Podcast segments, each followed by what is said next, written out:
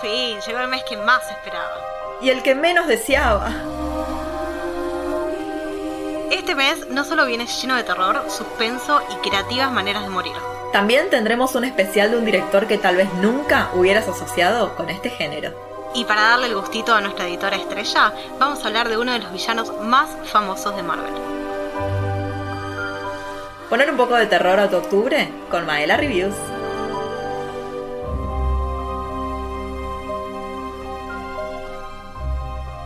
Buenas tardes o buenas noches y sean muy bienvenidos a una nueva edición de este Maela Octubre de Terror. Del otro lado se encuentra mi compañera, amiga, sidekick y poco leyenda urbanística, Lara Luna. Bueno, para, es muy gracioso cómo vino este capítulo a ser en octubre, porque yo pensé que la película cumplía 20 años y la película no cumple 20 años, la secuela cumplió 20 años y yo leí todo para el orto. Es de 1998, o sea que ahora cumple 23 años, ningún número redondo ni nada. Pero bueno, es una buena película, así que estoy contenta que vayamos a hablar de ella. ¿Acaso vos sos de esas personas que tienen el TOC con los números redondos? Porque a mí me pasaba con el volumen de la tele y decidí que en pandemia eso se iba a curar. Entonces yo ahora no tengo problema en que el volumen de la tele esté en 23, como vos decías. Antes tenía que ser 20 o 25 o bueno, números así redondos. No, no tengo nada con los números redondos. Es más, el 23 estoy segura que es un número redondo para alguna ocasión especial. Pero eh, como siempre festejamos los 20 o los 30 años, me parecía tipo correcto celebrar los 20 años de leyendas urbanas. Solo que era 20 años de leyendas urbanas la secuela. y para hablar de la secuela teníamos que hablar de la principal. Así que nada. Pero bueno, es una buena forma de casi terminar este octubre de terror, porque nos queda este capítulo y uno solito más, y después ya está. Y no podemos hablar de películas de terror por un montón de tiempo. no, poder podemos, a ver, pero no con tanta seguidilla. Y la verdad es que este octubre yo lo tuve super light, así que no me puedo quejar. Pero lo que tampoco vos podés quejarte es que este octubre tuvo cinco viernes y aparte la previa fue con el episodio de Stephen King, la segunda parte que hablamos de estas cosas tremendas que inspira el maestro del terror. Así que debo decir que no puedes quejarte, tuviste casi seis semanas de casi que puro terror. Así que no me parece que haya quejas válidas. Y con lo que decías del tema del 23, sabes que no, no pude parar de pensar en que, ¿cómo no hablamos nunca de la película de Jim Carrey? Si hay algo que significa para el mundo de los números es el 23. Así que algún día tenemos que hacer esto. La numerología, sí, es verdad. Algún día tenemos que hacer un episodio hablando de los números en el cine. En realidad. Porque no sé si te acordás, pero en el episodio de Stephen King hablamos un montón también de la importancia del 7. El 7 y el 13 en el multiverso de Stephen King son re importantes.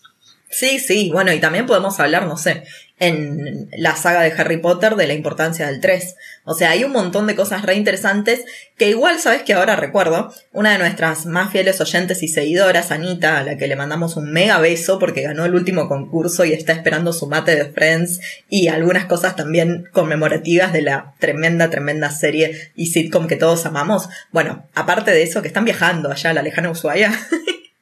Aparte de eso, ella nos había dicho un día que quería un episodio sobre numerología y lo tenemos como ahí anotado, pero claro, pasan eventos y situaciones y nosotras y nos olvidamos. Así que me parece que es una muy buena excusa. Marvel, pasa Marvel, todos los meses hay algo de Marvel.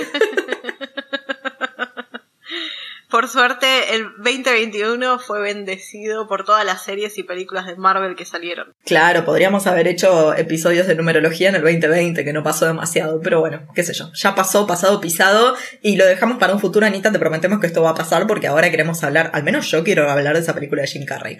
Pero vamos a dejar eso de lado por este momento, y hoy vamos a hablar de otro tipo, vamos a hablar de una película, ¿no? Pero una película que está protagonizada con el hombre de las mil caras. Yo debo decir que cada vez que lo veo a Jared Leto en una película no dejo de sorprenderme, me pasa esto, les, voy a decir. Yo no sabía que este tipo estaba en tantas cosas. Esta película, por supuesto, la eligió Larry, es una película que vos me informaste que la pasaban por el, cable de aire, digamos, eh, durante muchísimo tiempo y yo debo decir que no me la crucé nunca o siempre la esquivé. Pero debo decir que cuando la vi ahora hace poquito para este episodio, dije, oh my god, Jared Leto, y aparte haciendo periodismo, te amo. Me cayó re bien, te juro que me cayó re bien. No, aparte yo estaba convencidísima que era el debut cinematográfico de Jared Leto. Y luego, previa investigación, nada que ver. Tiene un montón de cosas antes. Bueno, y un montón de cosas después, por supuesto. Pero sí es el debut de él en una película de terror. Que siempre es bueno tener tu debut en películas de terror. Para algunos eso seguro. Para algunos.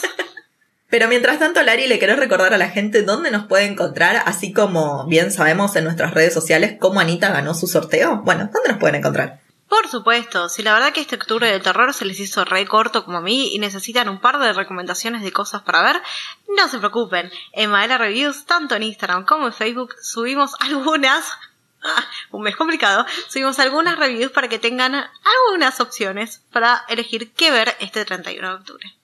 Yo creo que hicimos cosas recopadas, es esto, o sea, está bien, no subimos posteos todos los días, pero tampoco es tan necesario todos los días tener algo distinto. Me parece que hablamos de personajes recopados. Yo te digo que por supuesto yo no escribí nada de todo esto porque yo no vi nada, pero cuando diseñaba o editaba los textos, alto cagazo por momentos. Así que la verdad, un gran laburo de parte de nuestra productora ejecutiva de podcast Maru, quien también se encarga de escribir y reseñar muchas de estas cosas terroríficas, porque bueno, hace equipo con vos para estas cosas. Yo desde mi lugar estoy esperando que esto se termine y le puse un poco de color a las historias con otras cosas. Así que intenté, intenté que no seamos puro terror porque si no la pasaba mal. En fin, ya saben todo eso. Chicos, acuérdense que todos los viernes en lo posible, porque a veces estamos un poco tapadas de estudios y laburo, pero en lo posible todos los viernes estamos sacando un nuevo episodio de nuestro podcast. Acuérdense que estamos en absolutamente todos los lugares donde pueden escuchar. Así que también recuerden que en Spotify salió este temita de las preguntas y que pueden generar comunidad de esa forma y votar en lo que les dejamos, qué sé yo, está buenísimo. La verdad es que a mí me, me parece muy piola lo que hizo Spotify. Y bueno, mientras se pueda hacer más interacción a través de los podcasts, bienvenido sea. ¿Te parece, Lari, que yo deje de hablar en este mega monólogo y introducimos esta música de esta película, que fue la que introduce nuestro mes del terror desde el principio. La música principal de Leyendas Urbanas es la que tenemos en la introducción.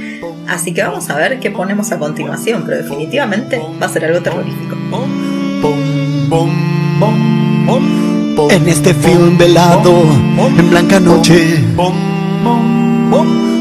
el hijo tenaz de tu enemigo. El muy verdugo cena distinguido. Una noche de cristal que se hace añicos. No lo soñé. Y vas corriendo a la deriva. No lo soñé. Los ojos ciegos bien abiertos. No mires por favor y no prendas la luz. La imagen te desfiguró. ¿Por qué elegimos este temazo? Aunque es un cover, no es el original. Este cover me pareció un poquito más terrorífico que la canción original, entonces me pareció muy adecuada para iniciar este capítulo.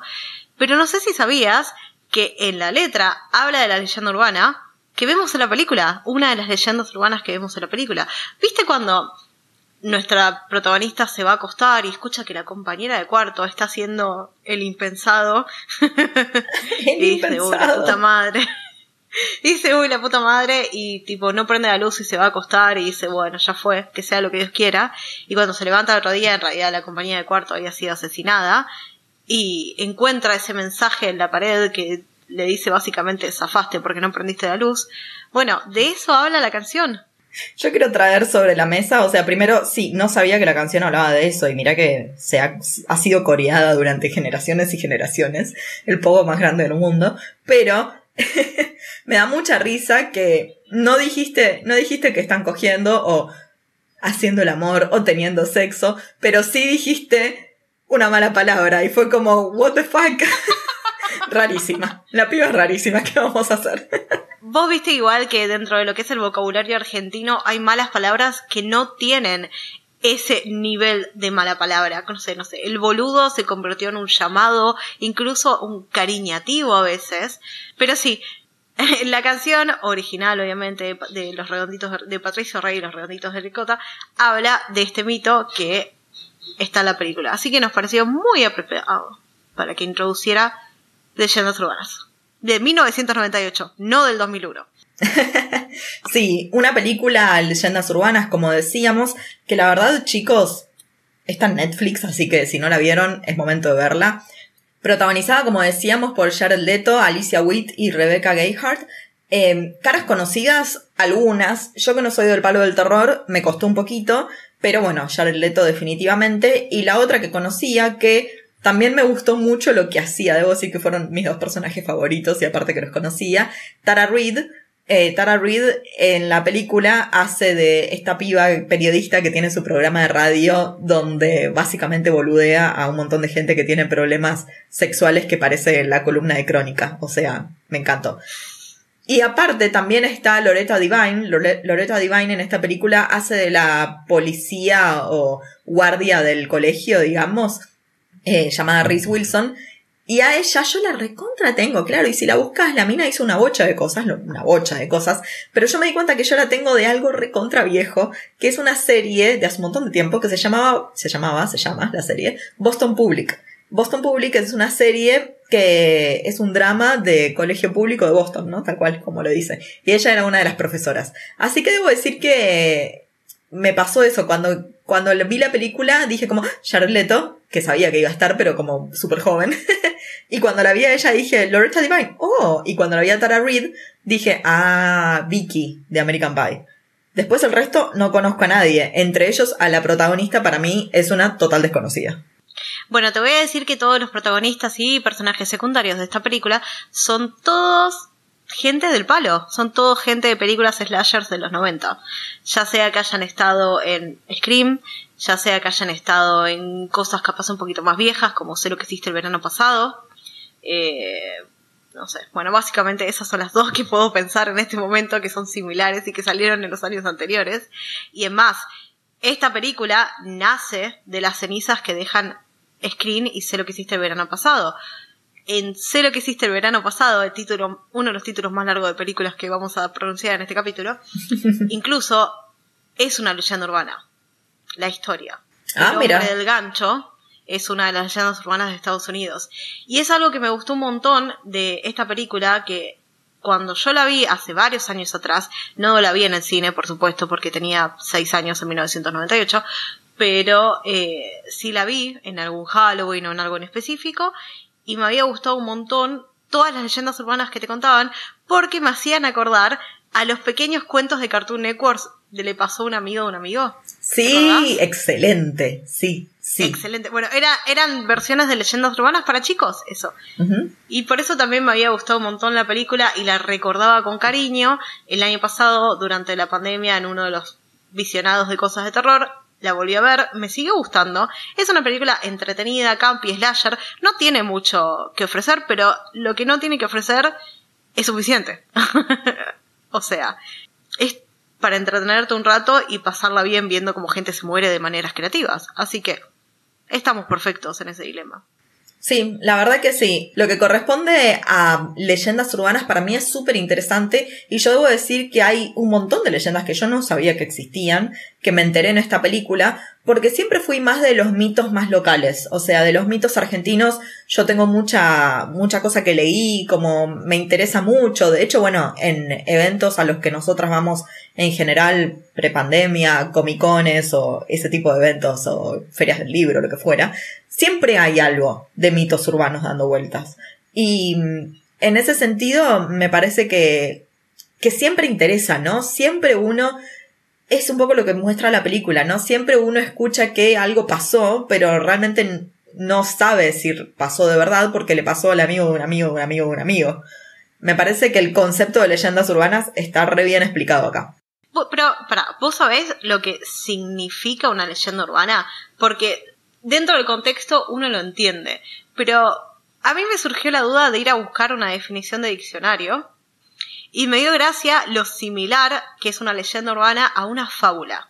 ¿Vos te acordás tipo las fábulas que son tipo cuentitos, normalmente tienen protagonistas animales que te dejan una moraleja? Tipo la fábula de la tortuga y el conejo, ponele, ¿no? Y la leyenda urbana es exactamente lo mismo, solo que busca aterrorizarte para que no hagas ciertas cosas. No salgas sola de noche o no pares para levantar a alguien de la calle. Y bueno, eso me pareció muy interesante. Lo busqué en Urban Dictionary, en inglés, y me gustó un montón lo que dice porque decía que las leyendas urbanas son mitos modernos, historias aterradoras que le pasaron a alguien que nunca es el que te la cuentan, pero tampoco tienen pruebas de que hayan pasado.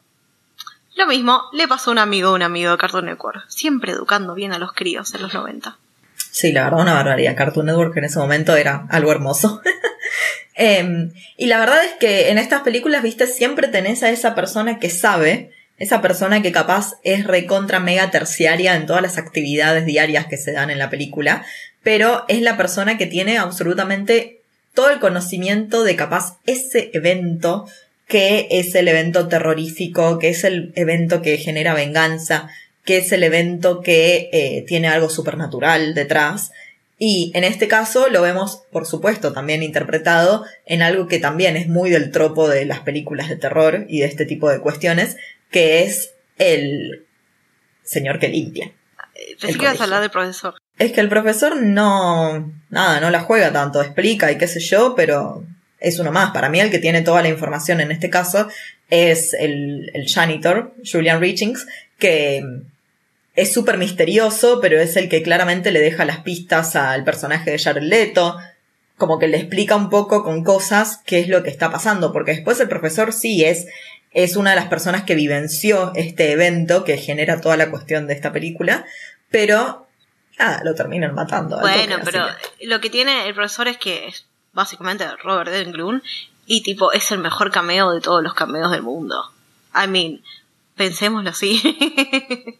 sí, sí, sí, estoy de acuerdo en ese sentido. Dentro de las leyendas urbanas que vimos en la película, porque obviamente nosotros, siendo de Argentina, hay un montón que no conocemos, hay otras que traspasan las culturas y los países y tienen tipo sus propias versiones en cada país, pero ¿hay alguna que te haya llamado la atención? A mí me pareció muy loca la que da explicación a, toda la película, básicamente. La de el tema de hacer luces en la ruta y que después te persigan, tipo, ¿what? ¿Por qué? Me parece una locura. O sea, eso me pareció como. No sé por qué lo harías. Es obvio que es recontra peligroso. O sea, no, no. Esa me, me, me salió de como. No sé. No entendía, no entendía el por qué, no entiendo el por qué. Entiendo algunas leyendas urbanas que o sea, que capaz son generadas por cosas medio inexplicables, pero acá es realmente la imprudencia de gente que, que es nada, se cree que puede con todo. Y, claro, está bien. ¿Y por qué perseguir a alguien, no? Horrible. Jóvenes adultos, los jóvenes adultos que piensan que tienen al mundo en sus palmas, ¿viste? Que todo lo que hacen no tiene consecuencia. Again, como sé lo que hiciste el verano pasado. Me encanta que sigas referenciando una película que yo no vi, o sea, yo no puedo decirte nada, ni si sí ni si no, porque ni en pedo vi, no la vi y no la voy a ver, excepto que me obligues a verla.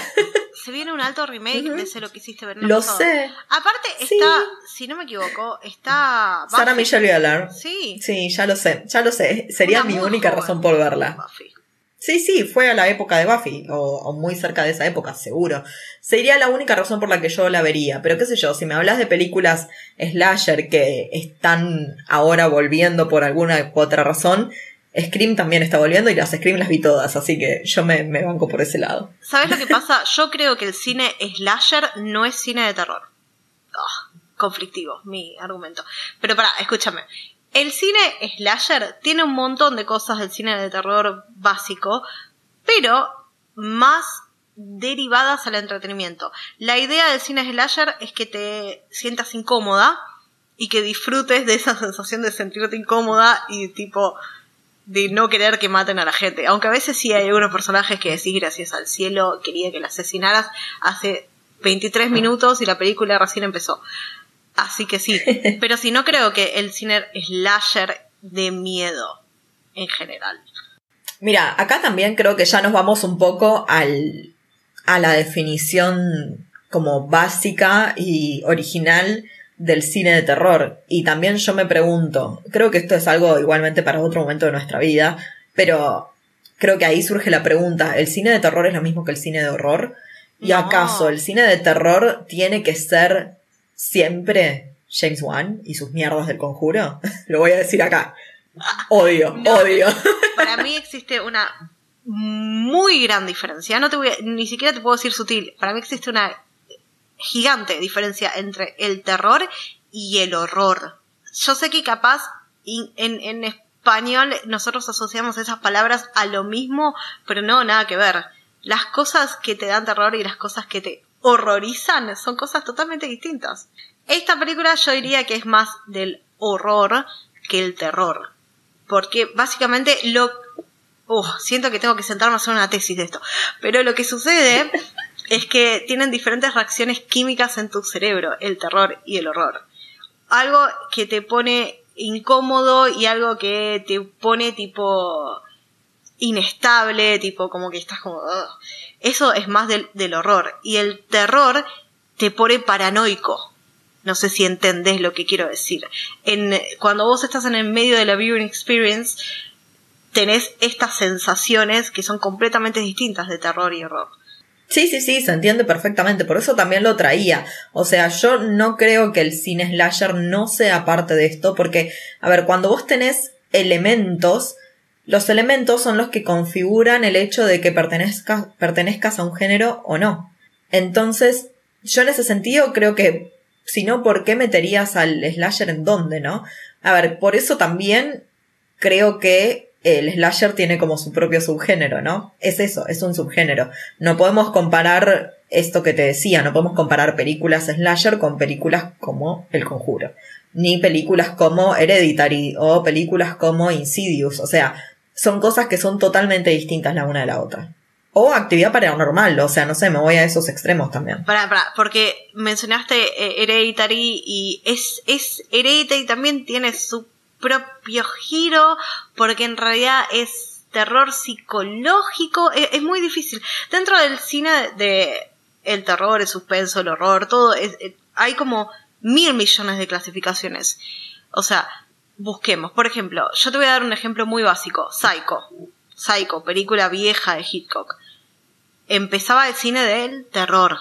¿Qué es lo que, o sea, por qué es terror? ¿Qué tenemos? Eh, tenemos suspenso, eh, el suspenso es lo que más pasa en la película, porque está esa idea de nunca sabes qué está pasando, que nunca sabes qué va a pasar, pero dentro de todo no tenés nada que lo lleve del lado del horror. Y pensemos, no sé, por ejemplo, La Cosa. La Cosa no es cine de terror, es para mí es horror. Tipo, la Claro. Cosa, la, Sí, sí. la vieja, o The Fly, la de el señor que se saca la camisa en Jurassic Park, que se me fue el nombre. Jeff Goldblum. Jeff Goldblum también, esa es horror. Crean como diferentes... eh, nada, es un análisis gigante que no pensaba que iba a hacer en esta película, pero me encantaría algún día poder hacerlo porque me parece súper interesante. También porque dentro del mundo cinematográfico y dentro del mundo de la literatura son cosas totalmente distintas también. Porque no, no es fácil escribir horror como es fácil escribir terror, porque la imagen mental depende totalmente de la experiencia del usuario cuando estás leyendo. Entonces hay muy poco. Por eso Lovecraft es más conocido también por el horror que por el terror, porque tenía todo, sí, todo ese- el monstruario de, de Lovecraft que básicamente te llevaba al terror, eh, al horror. Y después tenés, no sé, por ejemplo, como hacemos nosotras todos los años de Stephen King, que es más del terror, porque busca inconscientemente dejarte marcado un montón de cosas. En fin, Acá la dejamos. Este fue el momento de monólogo de Lara hablando de lo que quiso hablar durante todo octubre. Pero, Lari, quiero saber, volviendo a la película, porque de esto se trata nuestro podcast, y estoy, igualmente me parece que es un gran momento para hablar de un poquito más allá, ¿no? Porque Leyendas Urbanas es una de las películas que puede representar definitivamente a cómo se ve a uno de los subgéneros del terror. Entonces, mi pregunta es, Dentro de todas estas leyendas urbanas que vos viste, ¿cuál fue para vos la que más te llamó la atención, la que más te descolocó, la que más te incomodó? Ay, a mí me, me, re- me parece re interesante la leyenda urbana de que vas a salir con alguien y te vas a despertar en una bañera llena de hielo y que te robaron el... el ay, ¿qué- Los órganos. Sí, no los órganos, sino tipo los órganos sin los que podés vivir. eh, un pulmón o un riñón o ese tipo de cosas. A mí me parece re loco y es algo que re existe también en el cine y tipo leyenda urbana de te, te van a secuestrar y te van a, a dejar sin órganos. ¿Es eso o trata de blancas? ¿Viste? Siempre hay una de esas dos cosas. Me re gusta, me re gusta. Sí, aparte es eso, una de las cosas de las leyendas urbanas también es que toma elementos de la realidad, ¿no? Porque si no, ¿cómo haces para que una leyenda urbana, una fábula, un mito sea creíble? Tiene que tomar cosas de la realidad. Obviamente existe la trata de blancas, obviamente existe el tráfico de órganos, o sea, todas estas cosas pasan, definitivamente. Sí, pero también en la película tenés otras leyendas urbanas de las que son más irreales y sin embargo después hubo 1500 películas. Por ejemplo, lo de Bloody Mary. Bloody Mary, hace poquito hablamos de Candyman en el Instagram y en Facebook y es lo mismo, esas sí son leyendas urbanas que decís son más irreales, pero vos tenés ganas de ir a decir Bloody Mary enfrente de un espejo. Mira, yo prefiero decirte que no. o sea, yo sé que no va a pasar. Pero, ¿por qué, por qué tentar a la suerte, no? No hace falta. Como eso de que, no sé, eh, cuando empieza el exorcista está la nena jugando con la, con la Ouija. Y vos decís, era necesario. Capaz te merecías un claro. ser poseída por un demonio. No juegues con la Ouija. sí, sí, sí, sí. Bueno, y siempre pasa, ¿no? En estas películas que está la persona que eh, realmente no cree en estas cosas, no cree que nada de esto vaya a pasar, entonces se la pasa tentando a la suerte, ¿no? Y obviamente que lo hemos recontra representado acá, pero yo te voy a decir que una de las cosas que más me gustó de esta película es cómo empezó. Me parece increíble cómo empezó. Aparte, desde el minuto cero yo estaba preocupada por esta chica que está manejando y que para en esta estación de servicio de mala muerte y yo tipo, flaca, date cuenta que te estás quedando sin nafta, idiota. La pasé mal por esa piba todo el tiempo. Pero viste, estas películas son así. La primera es la muerte más como que te ves venir y que detestás a la persona que se está muriendo porque hizo todas estupideces, ¿no? Pasa lo mismo en Scream, por ejemplo. Pero bueno, eh, esta mujer que, que, claro, que obvio que como el, el tipo que está atendiendo esa estación de servicio es medio creepy, le da más terror esa situación y tiene miedo de esa persona más que de toda la situación real que está viviendo. Increíble. Me gusta que te haya interesado la primera parte y la primera muerte porque no estabas esperando nada de la película. Entonces, al, esperar la nada misma y que empiece llamativamente y que te guste, como que te levanta las expectativas para el resto de la película. No sé si eso te pasó. Sí, sí, sí. Sí, definitivamente. Yo te digo que estaba como, bueno, no sé, vamos a ver una película y ya la vi de día por las dudas, viste, cosas así me pasaron. pero pero me gustó mucho ese momento en el que el tipo de la estación de servicio mira al asiento de atrás y vos decís, ¿por qué mira tanto el asiento de atrás? Y yo no lo pensé como le quiere robar algo o no sé. O sea, yo de verdad no creía que ese tipo fuera el malo de la, de la historia. Era como, date cuenta que está mirando y no sé, me pareció todo lógico y encima la lluvia, ¿viste? Bueno, todo, todo el, el ambiente daba para eso. La piba una tarada y bueno, que se joda, la verdad. Aparte, una tarada desde el principio, porque después nos enteramos que era una flor de estúpida. Es lo que te decía, a veces sí querés que se muera. Como que está diciendo, bueno, ¿sabes qué? Te lo mereces. Te quería preguntar algo y ya fuera de la película, leyendas urbanas que conozcas argentinas. Uf. Yo te digo que la mayoría que yo conozco están, o capaz que son las que a mí me interesan, están relacionadas con las historias en los cementerios de la ciudad de Buenos Aires. Entonces, algunas con el cementerio de Recoleta, pero muchas más con el cementerio de Chacarita tipo una bocha, una bocha. No conozco ninguna. no, fantasmas que se roban flores porque, no sé, pasaron cosas que no permitían que el amado de la persona que murió pudiera estar en su funeral porque eran amores prohibidos. Entonces, su amado nunca le pudo llevar flores a su entierro y entonces el fantasma sale y roba las flores de todos los otros lugares y qué sé yo. Hay canciones, muchas canciones de bandas nacionales, así como decía Jijiji de, de Patricio Rey y los Redonditos, que hablan mucho sobre los mitos. A ver, los que yo conozco son los de Buenos Aires, pero bueno, seguramente hay por todos lados, ¿no? Ni hablar de eh, mitos más tirando a, a lugares más campestres, que eso es de toda la Argentina, el de la luz mala, ¿no? La luz mala. Bueno, yo no lo conocía. Yo recién conocí el mito de la luz mala, obviamente porteña de siempre hija de departamento, eh, cuando me empecé a juntar con mis amigos que vienen de provincia de Buenos Aires, ahí me enteré del mito de la luz mala. Qué guacha, ¿no? Porque yo vivo en provincia de Buenos Aires y vivo en un edificio también, pero bueno, está bien como vos quieras. Tremenda. Esta es la Lara que tienen que conocer, chicos, ¿eh? Esto es la verdadera Lara. no se dejen engañar, que después dice que yo soy la que hace bullying. Mira cómo hizo bullying ella, porteñada. Pero yo me hice auto-bullying, dije hija de departamento. Es como un auto-bullying. Vos sabés que dentro del mito de leyendas urbanas acá en Argentina no conozco muchas. Sí, obviamente todo lo que nos llega de cultura de México, como la llorona y ese tipo de cosas, que se va metamorfizando hasta convertirse en algo que puedes relacionarte viviendo en Argentina. Pero sí conozco que hay un montón, bueno, no conozco en realidad, esto se lo debo a mi pareja que me contó toda la historia del pomberito, también.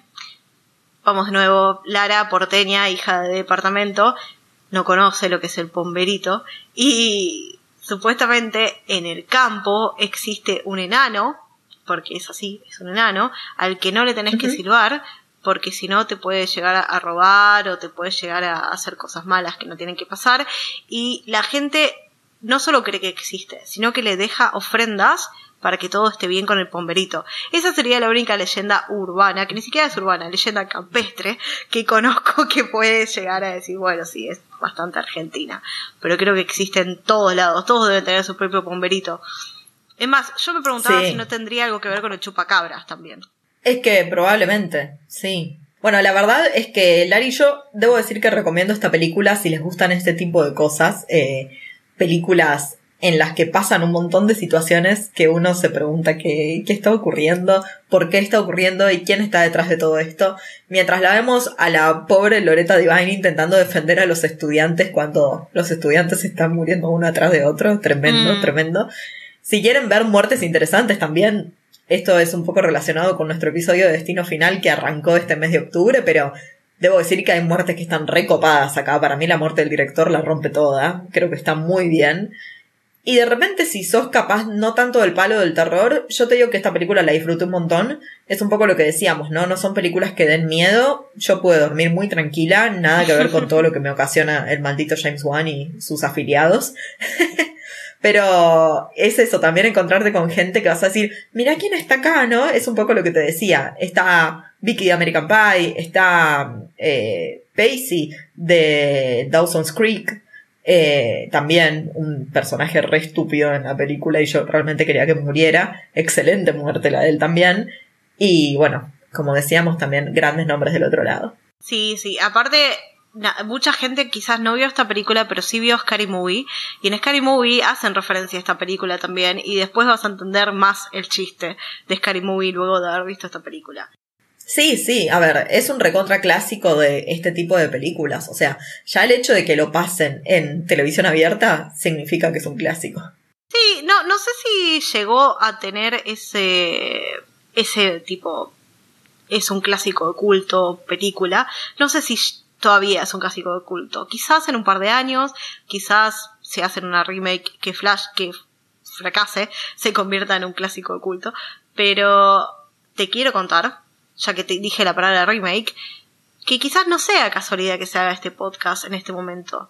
Se está hablando de traer un remake de esta película, de Leyendas Urbanas, no una continuación, un remake, para octubre del año que viene. Así que, ah, mira. ¿quién dice? Capaz acá viste que en Maela somos medios Nostradamus a veces. sí, nos pasa. sí, sí, sí. Debo decir que no sé si necesito una remake de esta película. Me parece siempre interesante igual esto. Una historia de, origen. urbanas, como te decía. Sí, sí, una historia de origen estaría buena. Que claro. Que sea la anterior. Eso estaría bueno. Mm, eso estaría bueno. Pero, viste, estoy en todos los géneros, no hablando solo del terror o del horror o de lo que queramos.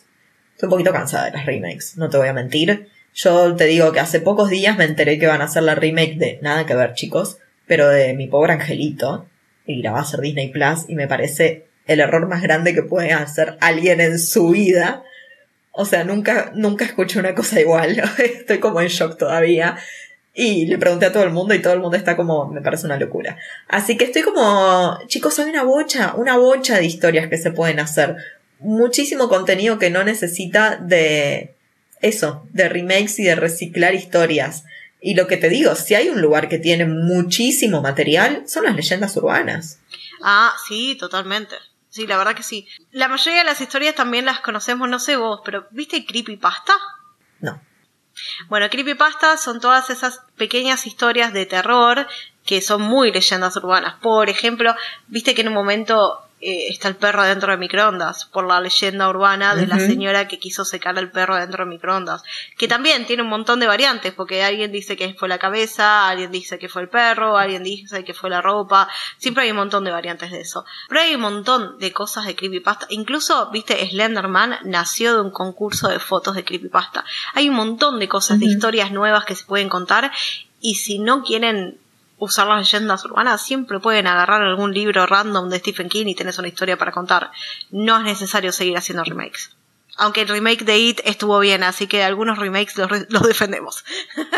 No, no, ni hablar. Olvídate que sí, sí, algunos remakes son recontra defendidos, pero estaría bueno, ¿no? Siento que estamos en un momento en el que esto de vuelta, me voy para otros, otros lados, pero ya vamos cerrando. Estamos en un momento en el que vuelve Matrix. Bienvenido sea, pero tipo, vuelve Matrix después de 20 años. 20 años. Eh, ¿Qué es lo que dijiste que volvía? Bueno, vuelve Scream, vuelve Sé lo que hicieron el verano pasado. Es como que muchas cosas que vuelven. Y hay tanto material para historias nuevas y tantas cosas que están pasando a nivel social que permiten que se creen nueve- nuevas historias con cosas que capaz hace cinco años no estaban pasando o no se hablaban y estaría bueno que hoy sean representados ahí en la pantalla. Pero bueno, son otras cuestiones que capaz alguien lo hace. no, hay obvio. un poco y un poco. Hay un poco y un poco, porque tenemos todos estos remakes que van a suceder, lo queramos o no, y después tenemos un montón de cosas nuevas. Todas las series nuevas de Marvel es todo nuevo. Sí, sí, no, yo, a mí no, me- no me hables de Marvel, que para mí hace todo bien Marvel, así que yo en ese sentido no. Ni no. siquiera, incluso hay un montón de cosas originales de otras plataformas como Netflix, que hace poquito trajo lo de Squid Games, que no es tan original porque está basado en mangas, está basado en otras películas y en otras historias, pero sin embargo el material es nuevo, no es un remake. Entonces sí, eh, tenemos que vivir en este equilibrio de remakes y cosas originales para que siga gustando el cine. Sí, sí, sí, pero insisto, mi pobre angelito no necesita una remake, nadie nunca en la vida va a superar a Macaulay Culkin, nunca, así que está mal lo que van a hacer, mal. En fin, hablando de todo eso, dentro de poquito se viene un episodio de Disney Plus, así que probablemente le vaya a dar con un par de palos sobre ese tema también, aunque voy a decir muchas cosas muy positivas. Así que, Lari, si te parece, vamos cerrando. Ha sido un capítulo muy entretenido, muy, muy, ¿cómo decirlo? De libro de terror y horror. Creo que eso estuvo bueno. Se abrió el debate, así que si ustedes quieren comentarnos dentro de los mensajes directos en Facebook o en Instagram en Maela Reviews, son muy bien- bienvenidos. Exacto. Recuerden que todos los viernes en lo posible estamos sacando un nuevo episodio de nuestro podcast y nos pueden escuchar en todas las plataformas de podcast que, de podcast que existen. Así que chicos, les agradecemos mucho por estar del otro lado. Le mandamos un gran beso a nuestra productora ejecutiva Maru y gracias Lari por estar del otro lado en este nuevo episodio de este Octubre de Terror. Chao, chao. Chau chau.